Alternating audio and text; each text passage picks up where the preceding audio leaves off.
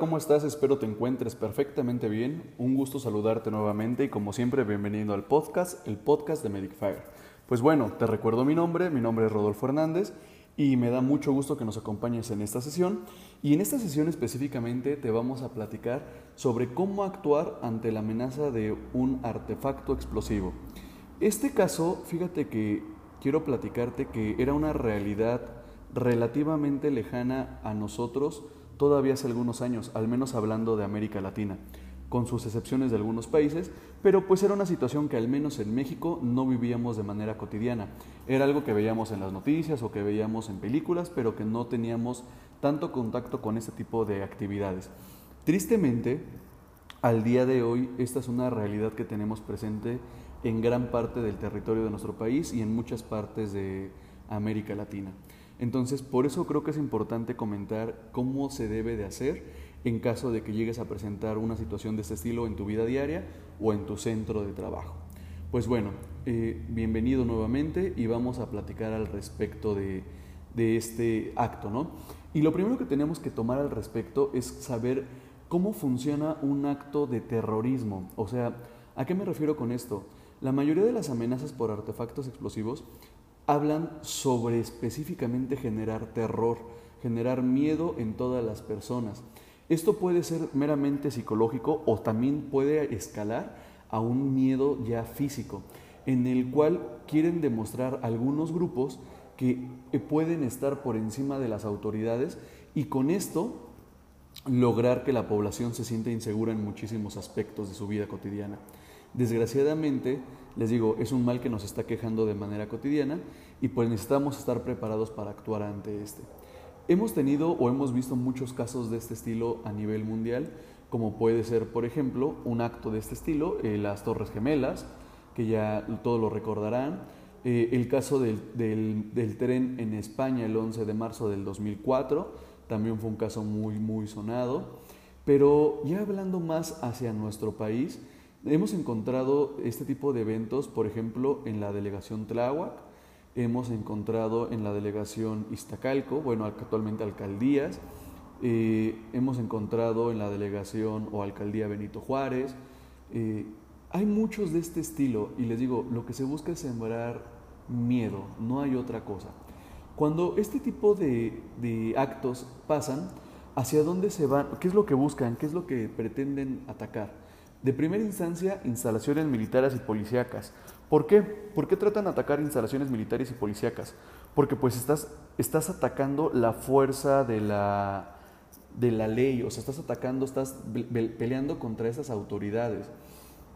Puedes buscar generar homicidios, puedes buscar eh, generar secuestros, no sé, puedes buscar muchísimas, muchísimas cosas.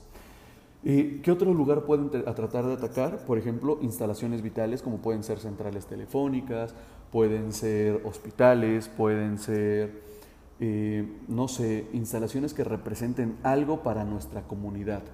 Entonces, eh, o simplemente provocar daño. O sea, apenas hace un año, si no mal recuerdo, vivimos un acto de este estilo con una senadora o una diputada que recibió, una, que recibió un paquete que estaba enfocado a provocar daño.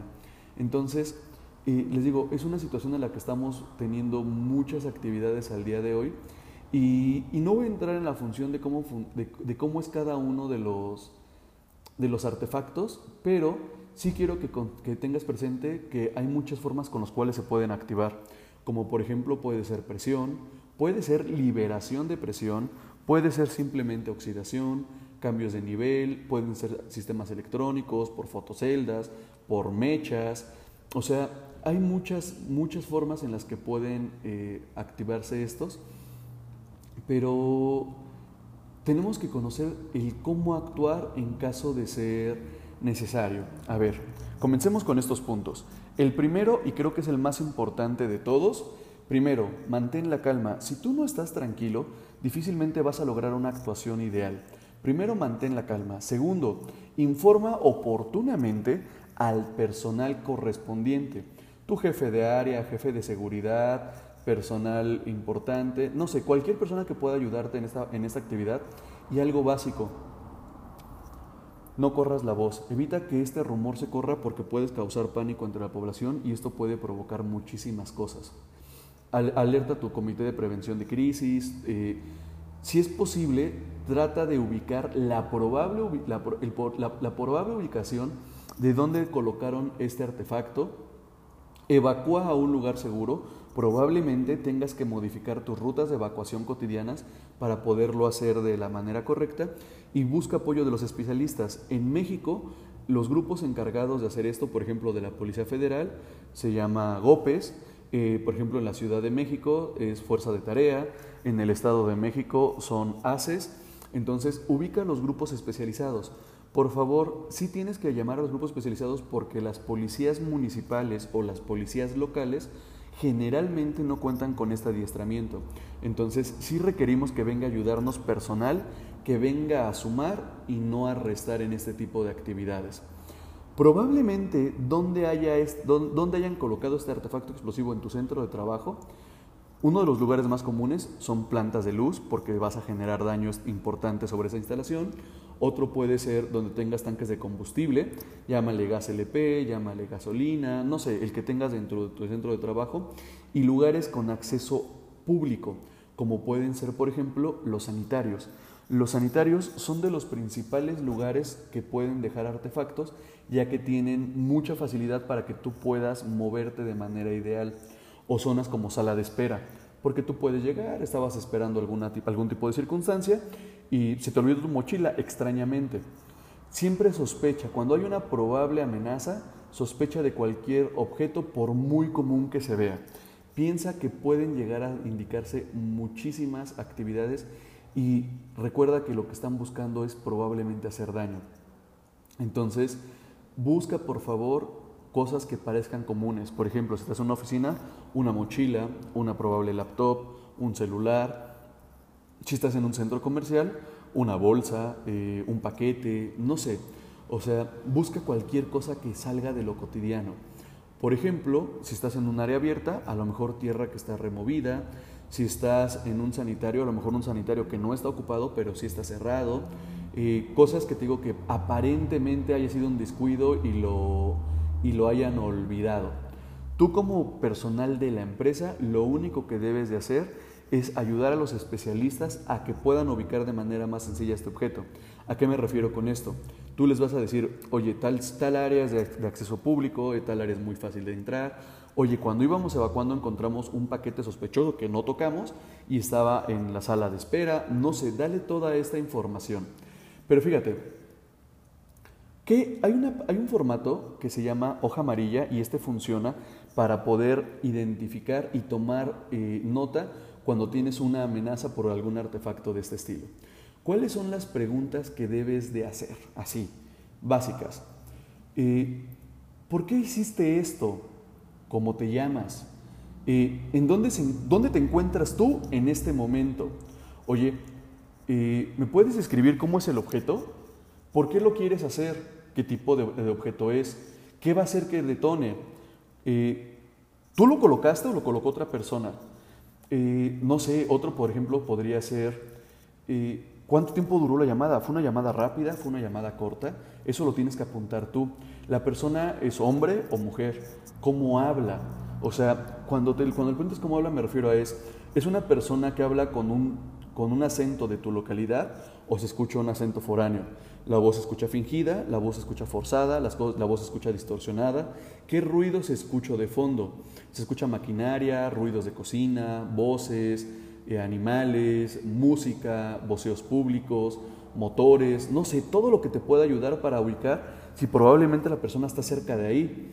De igual forma, te digo, la persona como habla es calmada, tiene una voz nasal, está hablando enojado, tartamudea, está llorando, habla claro, habla lento, habla fuerte, es grosero, tiene la voz rápida, tiene la voz profunda, tiene la voz suave, eh, eh, habla desigual, eh, cualquier cosa, ¿no? Se está riendo.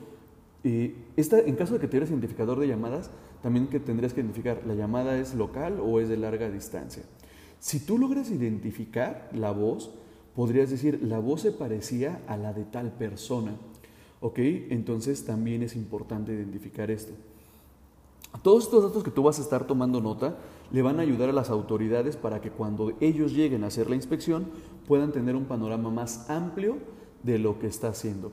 Por favor y bajo ninguna circunstancia tú trates de ubicar y mucho menos de tocar el artefacto explosivo, ya que no contamos ni con la capacitación ni con todo el equipo que se requiere. Actualmente ya los trabajos manuales se siguen realizando, pero existen muchos aparatos como pueden ser robots o brazos electrónicos o algún tipo de, este, aditamento que nos van a ayudar a que en caso de que llegara a haber una explosión, pues no nos genere un daño secundario. Entonces, el actuar ante un artefacto explosivo es una situación sumamente delicada, es una situación sumamente grave, pero prepárate conociendo tu formato de amenaza de bomba que en tu teléfono. Ese formato de eh, para un artefacto explosivo, recuerda, se llama hoja amarilla y lo tienes que tener siempre como recomendación al lado de tu teléfono para que en caso de que llegaras a recibir la llamada, pues tú puedas atenderlo. Y bueno, sé que es un tema sumamente amplio, pero te voy a dar solamente esa pequeña información que me parece básica. Y como siempre, para mí es un gusto poderte acompañar y poderte dar un poco de información. Espero te sea de utilidad y que estemos en contacto constantemente. Te deseo que tengas una excelente semana. Estamos en, estamos en contacto. No olvides seguirnos en nuestros canales oficiales: youtube.com diagonal medicfire contacto, facebook.com diagonal medicfire, Instagram diagonal Medicfire PC y en el caso de Spotify es Medicfire. Que tengas excelente semana, cuídate y hasta pronto.